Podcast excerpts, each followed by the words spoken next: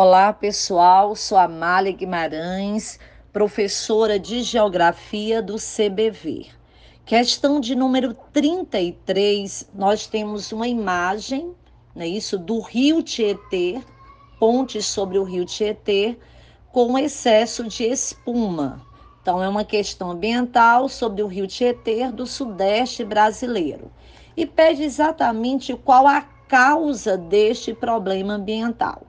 Então, entre as várias alternativas, eliminamos onde tem inversão térmica, porque a inversão térmica estudamos ser um fenômeno natural.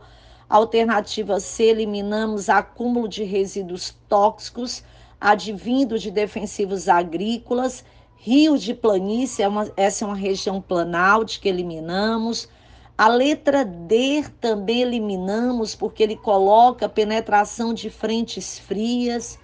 A alternativa é eliminamos porque diz espumas que se formam em face da grande quantidade de sedimentos finos. É como se fosse um fenômeno natural. Então, resposta aí é que coloca que a espuma produzida no rio Tietê, ela é produzida pelos poluentes que se acumulam na calha deste rio.